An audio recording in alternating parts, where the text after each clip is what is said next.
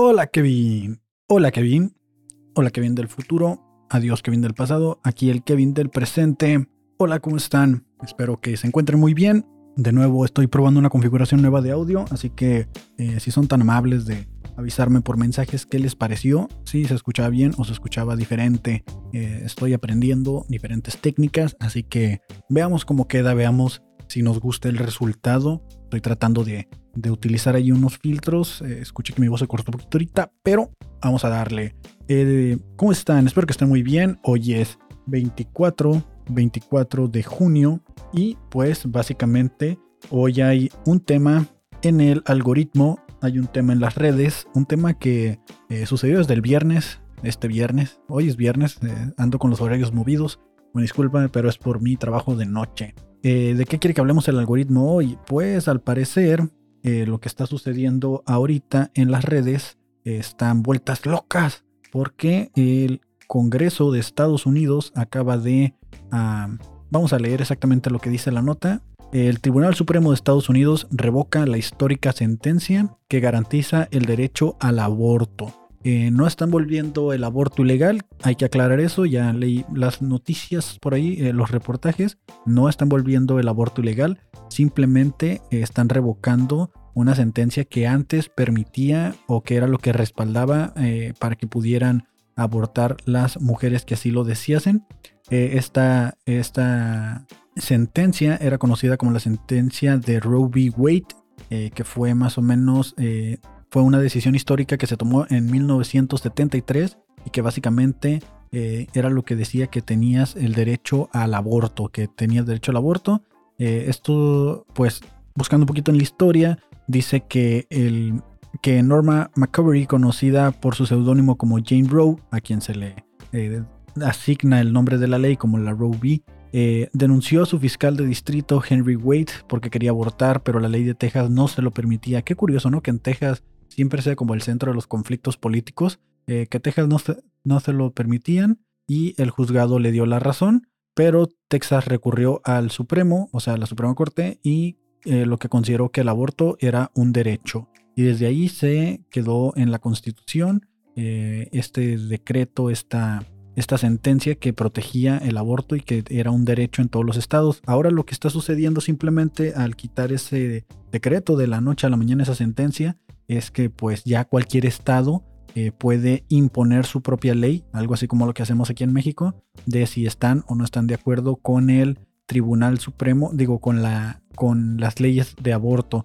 Entonces eh, es una situación un poco difícil, es una situación un poco complicada. Eh, aquí en México apenas creo que llevamos, ahorita los conté, eran alrededor de nueve estados que ah, son pro aborto. A ver, una, dos, tres, cuatro, cinco, seis, siete, ocho, nueve. Eh, hay nueve estados aquí en, el, país que permiten el aborto voluntario, que es la Ciudad de México, Oaxaca, Hidalgo, Veracruz, Coahuila, por supuesto Baja California, Colima, Sinaloa, Sinaloa, ¿eh? De lo que digan, todo está mejor en Sinaloa. Pues mira, hasta las leyes de aborto están mejor en Sinaloa.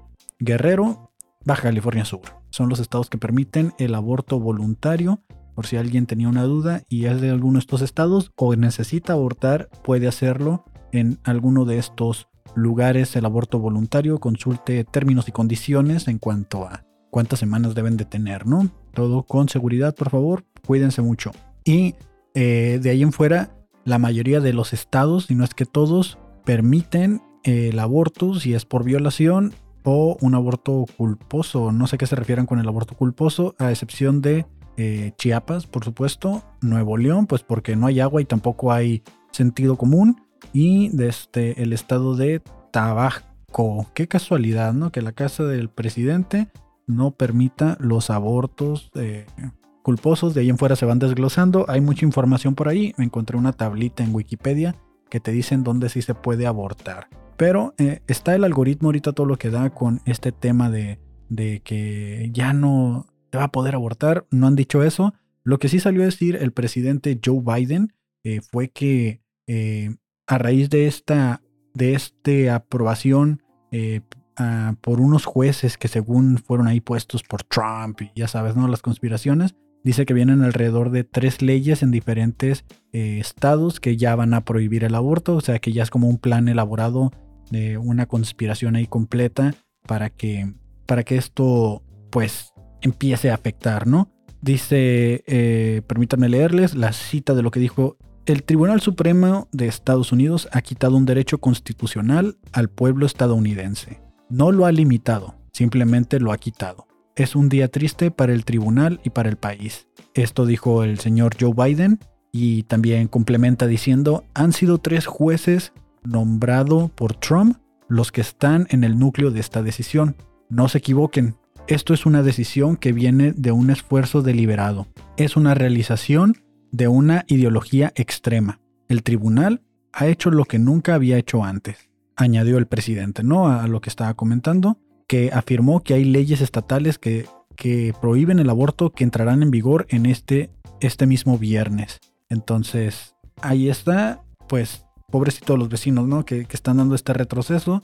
Y aquí en México no, las, no andamos tan mal, porque tengo entendido que ya hubo algunos estados también que dieron para atrás o que no aprobaron las leyes contra el aborto, lo cual me parece increíble porque dice que Estados Unidos desde 1973 ya permitían el aborto y nosotros apenas estamos aquí, o sea, 40 años aproximadamente tarde, 50 años tarde eh, aproximadamente, estamos del país vecino, ¿no? Que nosotros vamos para adelante y ellos van para atrás, que es lo que dicen muchos ahí de los que están saliendo, los opinólogos, los politólogos que salen a opinar de este tema que pues es un retroceso en la, en la constitución.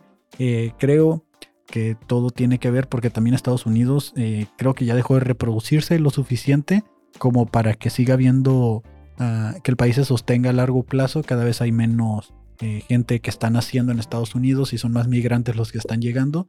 Entonces a lo mejor por ahí hay un, pedo no conspiranoico supremacista de que pues lo que quieren es que vuelva el pueblo estadounidense, pero ya tiene varios años donde eh, la tasa de natalidad está por debajo de la necesaria para sostener lo que es el, pues, la población de Estados Unidos a largo plazo. Eh, lo publicó por ahí eh, Elon Musk en su Twitter en algún momento. Permítanme ver si encuentro la información. Pues, al parecer en los últimos 10 años la tasa de natalidad sí bajó casi un punto completo. Entonces eh, se le conoce como la tasa de reemplazo también, que es lo que buscan garantizar para que puedan reemplazar a la población actual y pues no hay suficientes nacimientos actualmente para que puedan reemplazar a la población actual del país. Entonces, eh, a lo mejor se están metiendo en problemas ahí porque pues menos gente, menos mano de obra, menos trabajadores, menos gente que mantenga a los ricos. Leyéndome así en un nivel conspiranoico muy cabrón.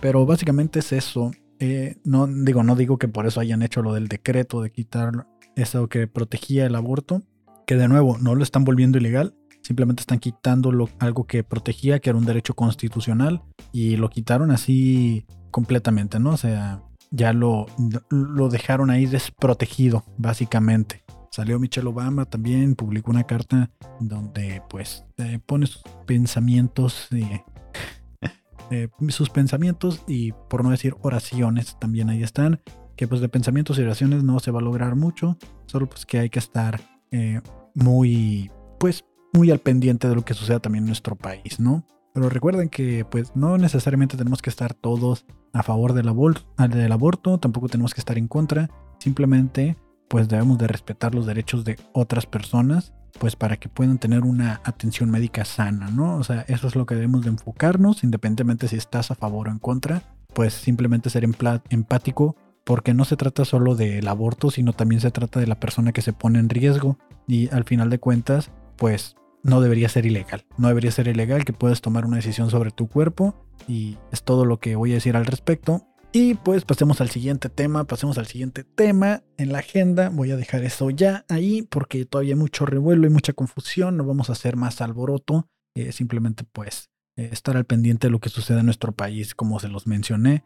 Eh, me está saliendo aquí de nuevo en el algoritmo antes de salirme de Twitter. la alcaldesa de Xicotencatl, Tamaulipas, decidió celebrar el Día del Padre en su localidad, contratando con 15 mil, al parecer, pesos creo que son, porque no creo que sean euros, del ayuntamiento a una modelo de OnlyFans para ofrecer un show de adultos. La modelo entró escoltada por el grupo de operaciones especiales de Tamaulipas. No sabía que Tamaulipas tenía un grupo de operaciones especiales porque pues parece que siempre están jugando solos los narcos y los policías nunca se unen al juego, ¿no? Pero ya vimos por qué, andan escoltando escorts. Pues bueno, regresamos a la programación habitual de este bonito Blockcast, el Blockcast número 9 ya. Estoy pensando, eh, tomé las decisiones muy rápidas para arrancar el proyecto y creo que a lo mejor estar haciendo uno diario me puede llegar un punto en el que esto se vuelva como monótono y aburrido.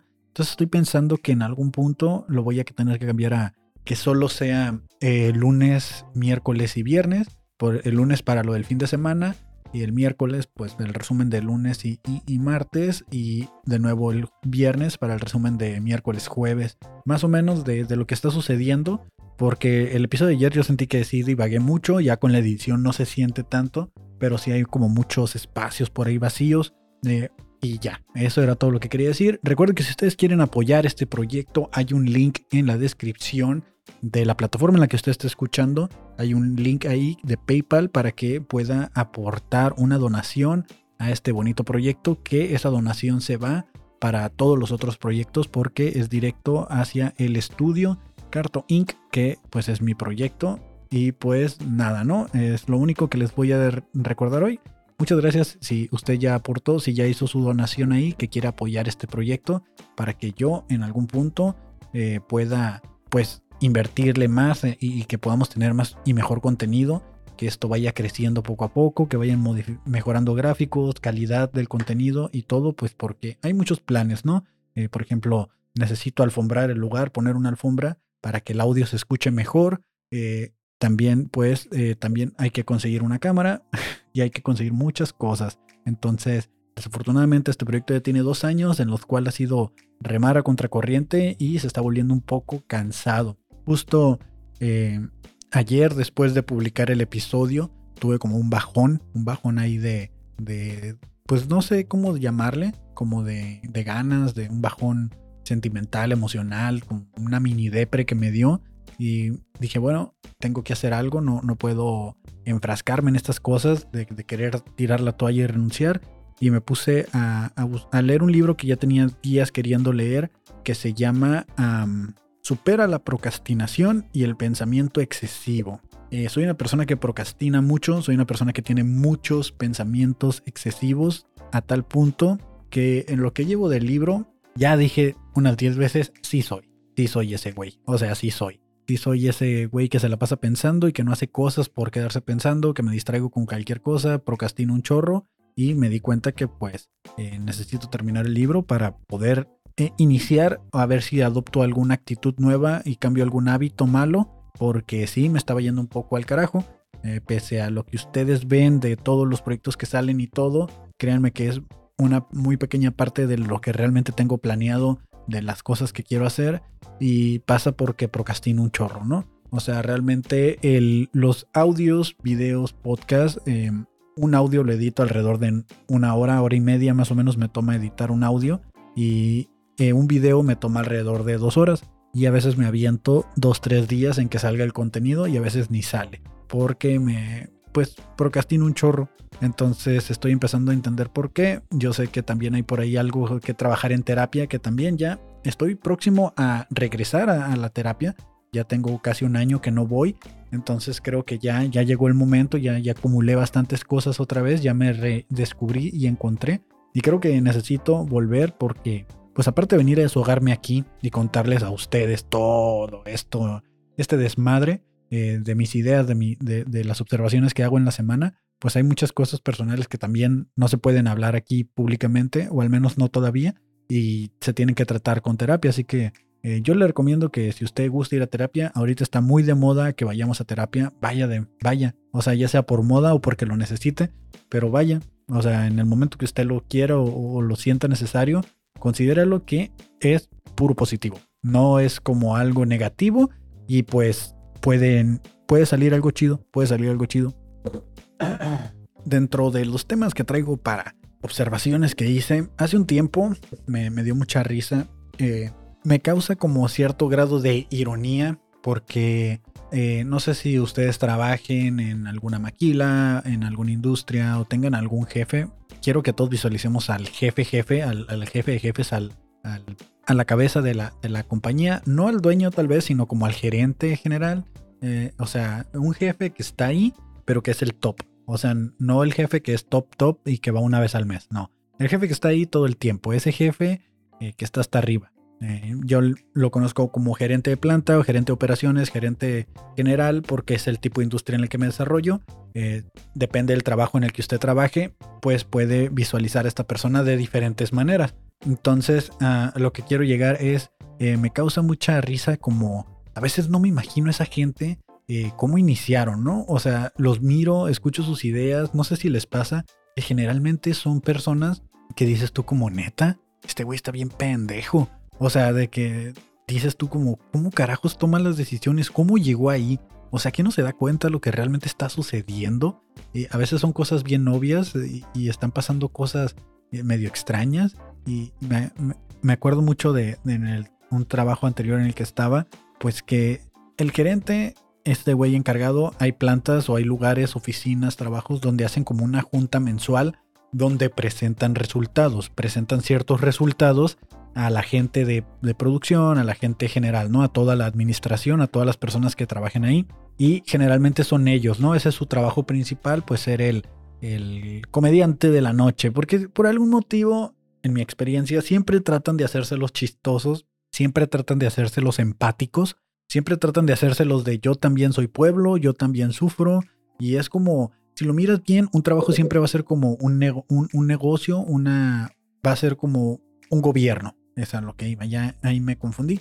Va a ser como un gobierno. Vas a tener a tu presidente, sus diputados, eh, la gente que está a favor de él, la gente que está en contra de él, los paleros, eh, la gente que de plano no sabe qué pedo y nomás trabaja porque trabaja, ¿no? Entonces, eh, siento que siempre quieren manejar todo como muy políticos, como si ellos pues estuvieran al borde de algunas elecciones o algo, y, siempre quieren como, como ser el, el compa acá, ¿no? me, recuerdo mucho una de estas juntas, ¿no? De que siempre quieren como poner ejemplos de, de para que la gente se cuide o, no sé. O sea, sí sé, aquí lo traigo apuntado, pero estoy tratando de conectar la idea. Me encanta porque siempre quieren como exponer alguna situación de inseguridad y, y, lo primero que hacen es decirte por dónde viven, como para que mires que, que, no viven en una colonia tan chida, ¿no? Que también viven en colonia es como yo también vivo en colonia culera como ustedes, o sea, sí, yo vivo, eh, voy a poner el ejemplo, ¿no? Playas de Tijuana, si usted conoce playas de Tijuana, pues no está tan chido, pero la gente piensa que sí, y pues lo único chido es que tienen playa, pero pues la playa no te puedes meter porque está bien cochina el agua, ¿no? Entonces me acuerdo que decía este gerente de que yo vivo en playas de Tijuana y, y, y por cierto, mi casa es su casa. O sea, vienen a decir mi casa es su casa, es como ya el típico cliché de, gente humilde o no sé, eh, es como, güey, claro, ¿no? O sea, ahorita, ah, tu casa es mi casa, si, mi casa ni siquiera se parece a la tuya, o sea, estoy casi seguro que tu garage es del tamaño de mi casa, ¿de qué hablas, güey? O sea, para empezar, ¿no? Me, me causa mucho conflicto esto que digan mi casa es tu casa, porque no es cierto, o sea, no es como que yo pueda llegar y de repente que llegue él y me vea y que yo estoy haciendo una carnita está en el patio, acá en su alberca o algo, y que le diga, ¿qué onda, carnal? Pues tú dijiste que tu casa era mi casa, ¿no? O sea, aquí estoy. Porque si era como muy claro en decir, hey, cuando quieran, ahí está, eh, ya saben, si algún día se les ofrece, ahí está mi casa. Siempre decía eso y es como, yo, güey, es neta, no es necesario que seas así, güey, simplemente da los resultados o ve al grano con lo que quieres decir. O sea, ¿por qué le mientes así a la gente? Estaría muy chingón que les tomáramos la palabra, ¿no? Y que de repente toda la planta dijera como, arre, arre, pues dijo que es su casa, ¿no? Vamos allá, una carnita asada ahí, llevamos la banda, el norteño, toda la noche ahí, hacemos unas pulgas ahí, ¿cómo no? y nos la pasamos ahí matando cucarachas toda la noche, claro. Y, estaría muy cagado que, llegáramos y, que de repente él nos vea a todos ahí, ¿no? Estando. Y, desde ahí yo ya no lo puedo tomar en serio. O sea, desde ese punto, pero pues al parecer le funciona, ¿no? Porque la gente pues le está prestando atención, le ponen todo esto. Entonces el ejemplo que él ponía, recuerdo que era que eh, habían encontrado drogas en el baño del trabajo y quería dar como una especie de, una especie de charla así como con discurso, donde decía, pues yo vivo hasta allá y todos los días tengo que pasar por el río, el río de Tijuana, por ahí paso, y me toca ver a todos los drogadictos, a toda la gente ahí, y se ve de todo, ¿eh? Se ve de todo.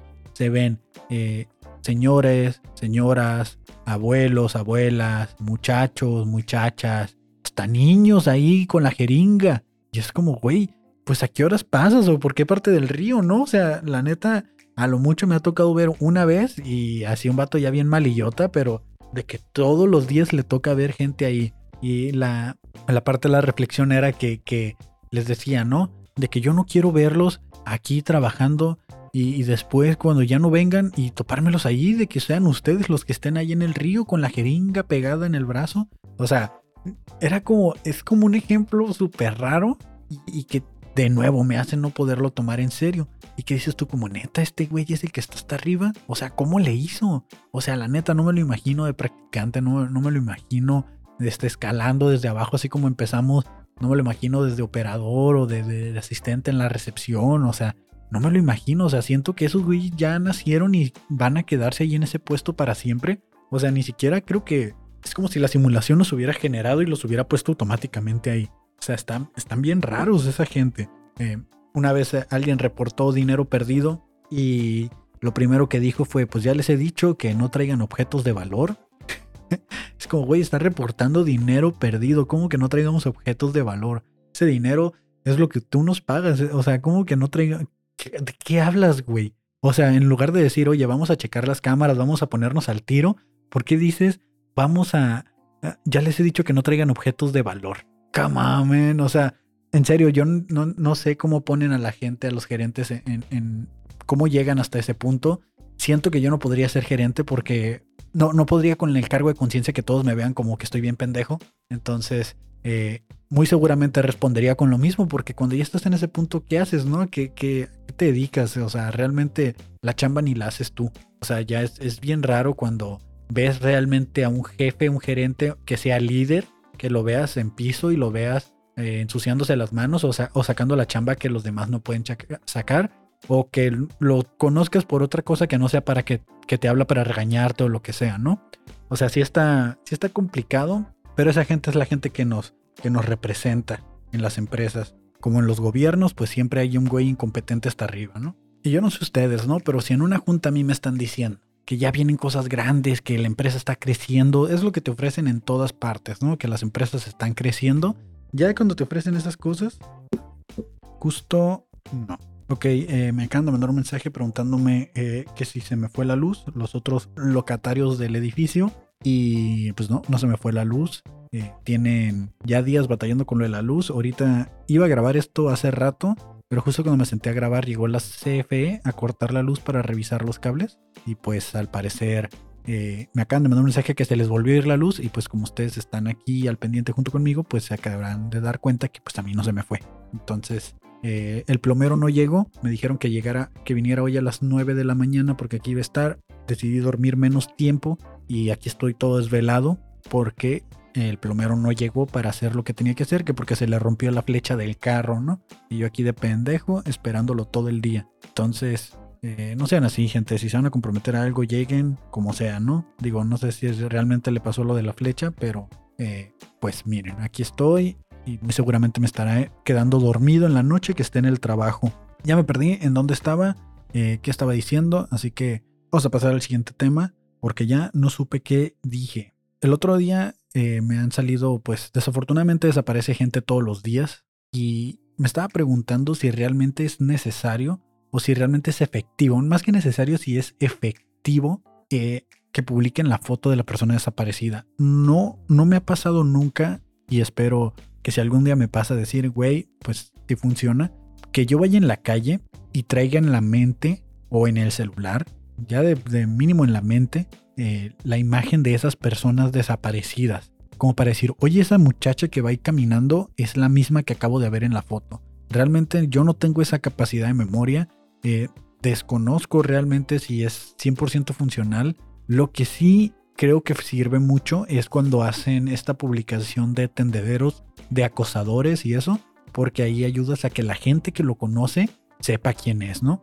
Entonces, muchas veces también funciona la foto de la desaparecida por lo mismo, por la gente que la, o de los desaparecidos, de la gente que los conoce, pues que sepan que se perdió y ayuden a buscar.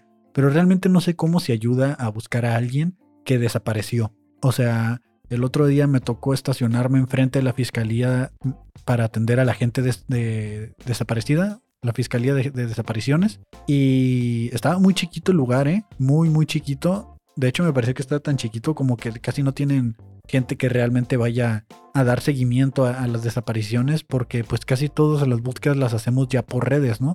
Entonces, eh, no entiendo si realmente serán efectivas estas fotos y, si sí, eh, me gustaría saber, ¿no? Si de alguien que esté escuchando esto y que en algún momento haya visto una foto y haya reconocido a alguien y haya ayudado a que esa persona llegara hasta su casa, me gustaría saber cómo fue la experiencia, ¿no? Porque no, yo no me imagino, de hecho en este momento no recuerdo el último rostro que vi de alguna persona desaparecida. Eh, afortunadamente casi todas las que me ha tocado ver al rato publican que ya apareció, pero realmente yo me preguntaba eso, ¿no?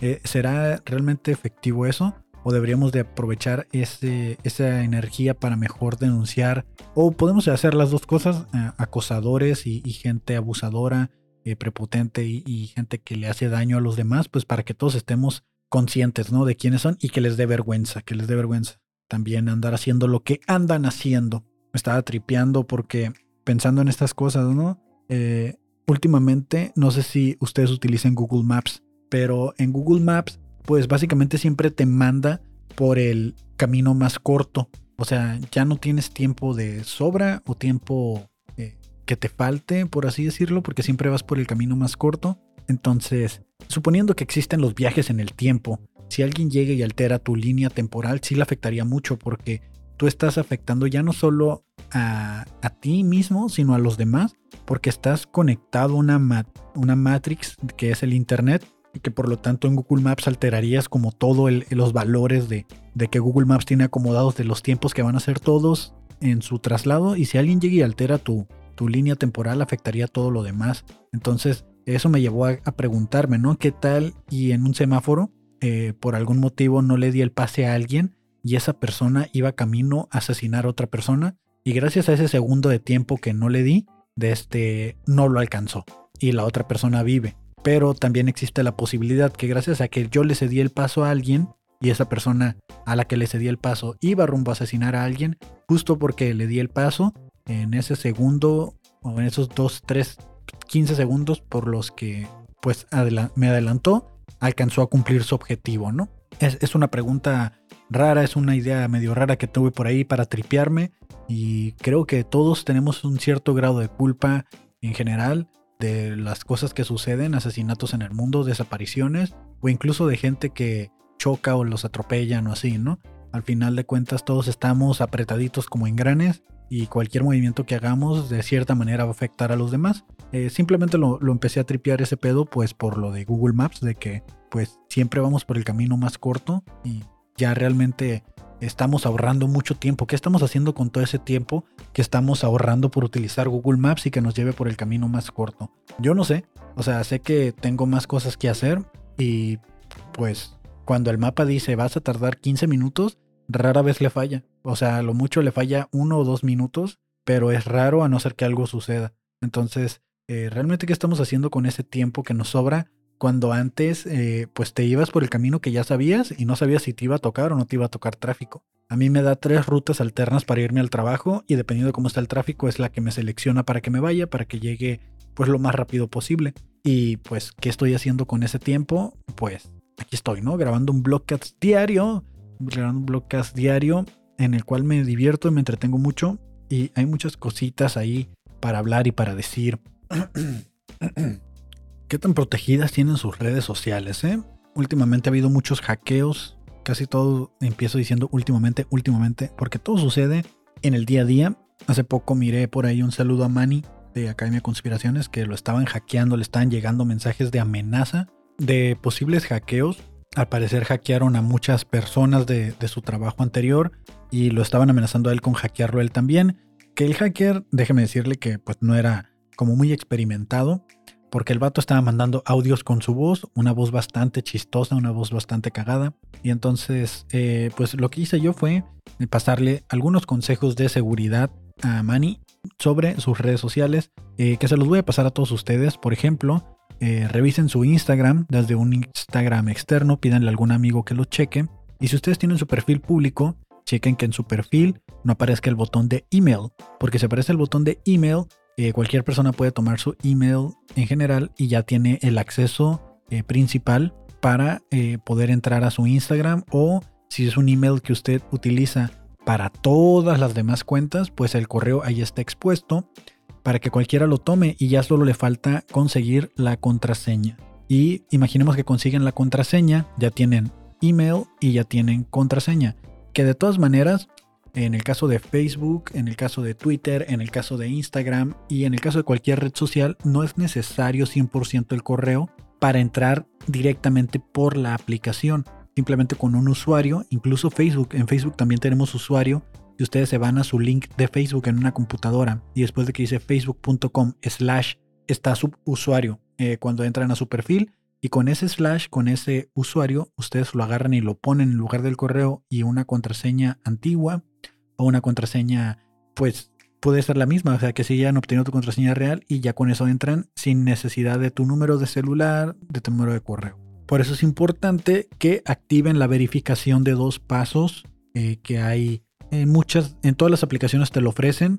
Si usted es usuario iPhone, eh, iPhone te ayuda a gestionar códigos de seguridad desde eh, su del modo de keychain, eh, no sé cómo se dice en español, pero te ayuda a que, por ejemplo, en Instagram utilices, activas la verificación de dos pasos, puedes hacerlo por SMS, o sea que te lleve por mensaje un código de verificación, o que el iPhone, en este caso iPhone, te genere un código de, de seguridad o puedes descargar una aplicación de terceros. En el caso de Android, también lo puedes hacer en iPhone, como son las de Google Authenticator, el autenticador de Google y el autenticador de Microsoft. Son los dos que conozco. No sé si haya otros. Son los que yo manejo. Que eso es para generar un código que vence cada 30 segundos o cada minuto. Entonces cada minuto está generando un código nuevo aleatoriamente que está venciéndose.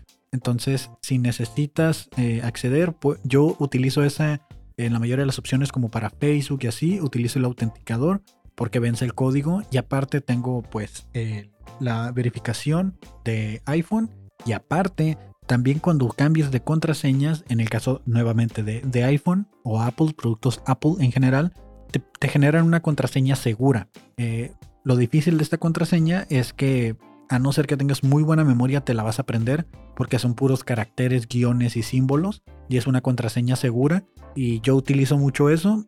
Yo les voy a recomendar que tengan algo análogo donde anoten esas contraseñas físicamente eh, para en caso de que necesiten recuperarlo porque si lo tienes en el celular y te pierdes el celular pues vas a perder todo, ¿no? Es lo que me preocupa en el caso del autenticador, de que si tienes el autenticador en el celular y te roban el celular, pues difícilmente vas a poder recuperar las cuentas, ¿no?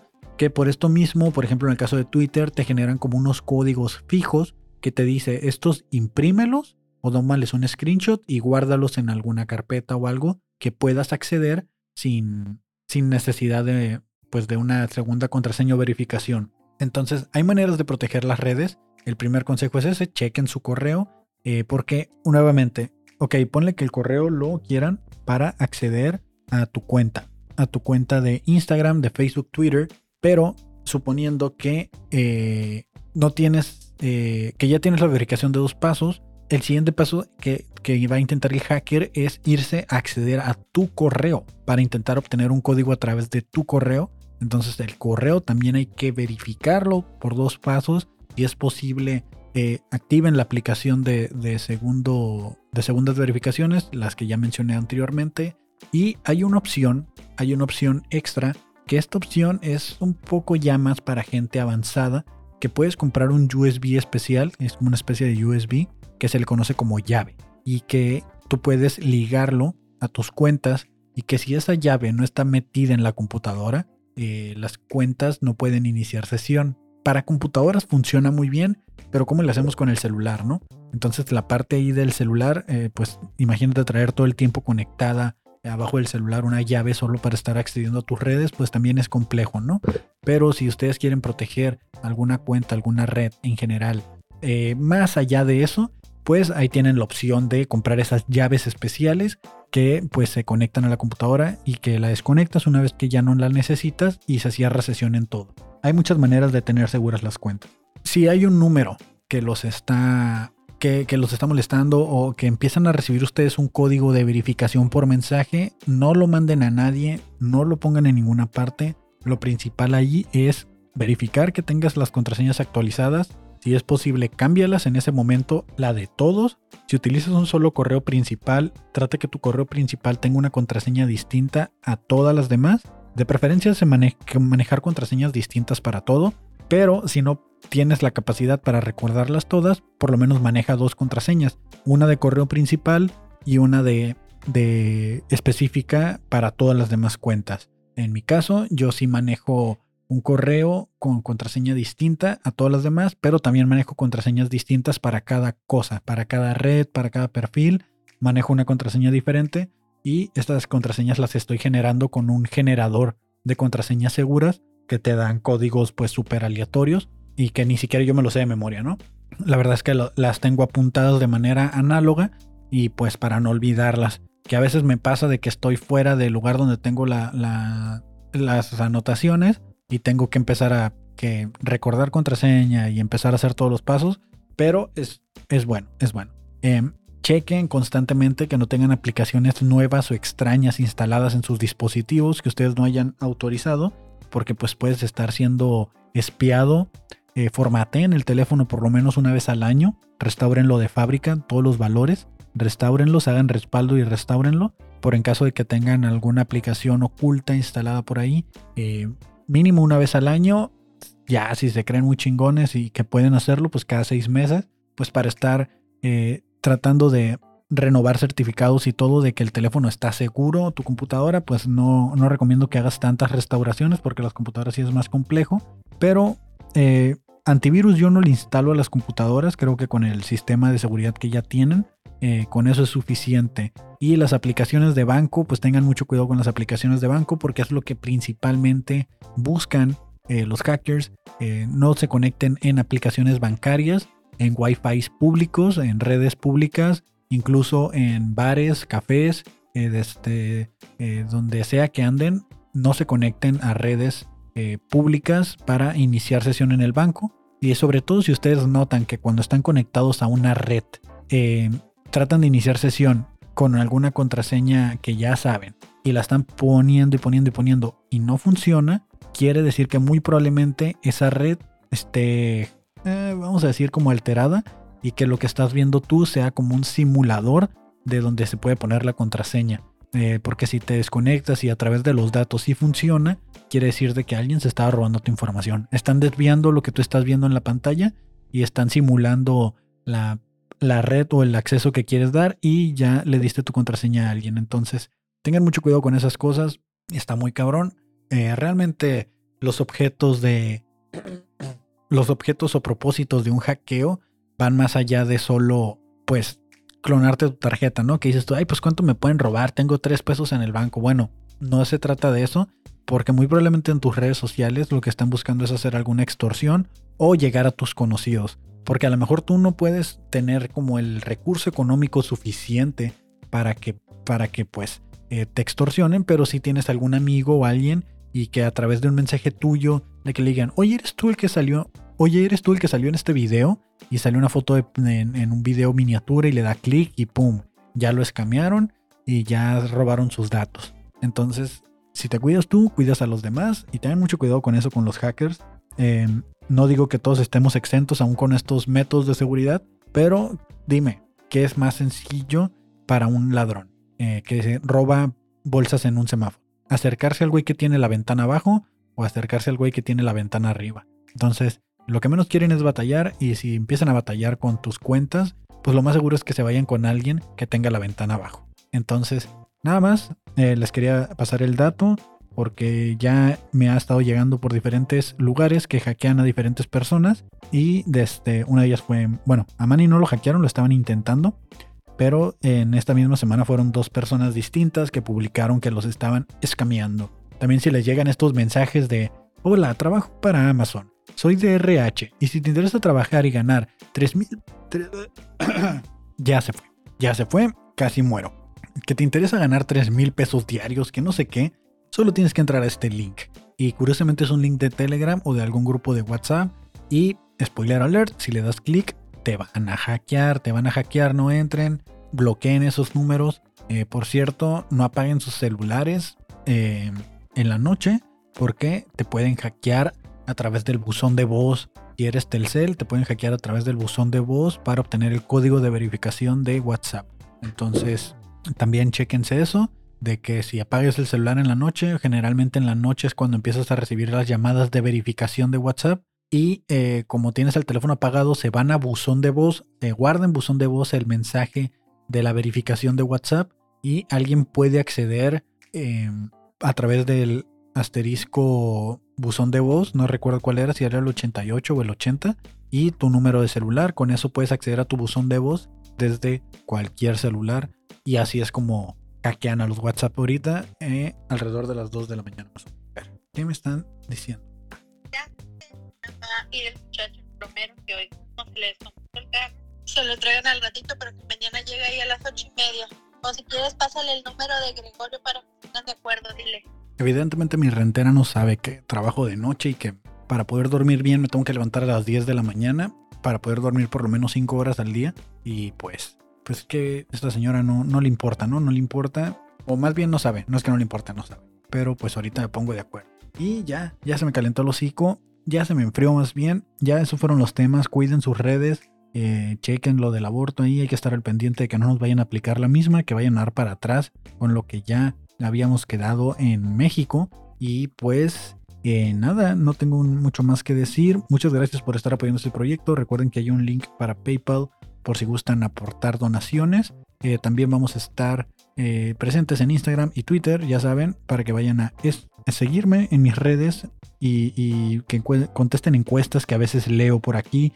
Saludos y diferentes situaciones que me hace muy feliz saber que están ahí presentes compartiendo likeando, eh, calificando en Spotify o en las plataformas de podcast. Califíquenlo para que el algoritmo me ayude a llegar a más gente. Porque pues mi nivel de, difusión no es muy grande, pero aquí andamos haciéndole la luchita.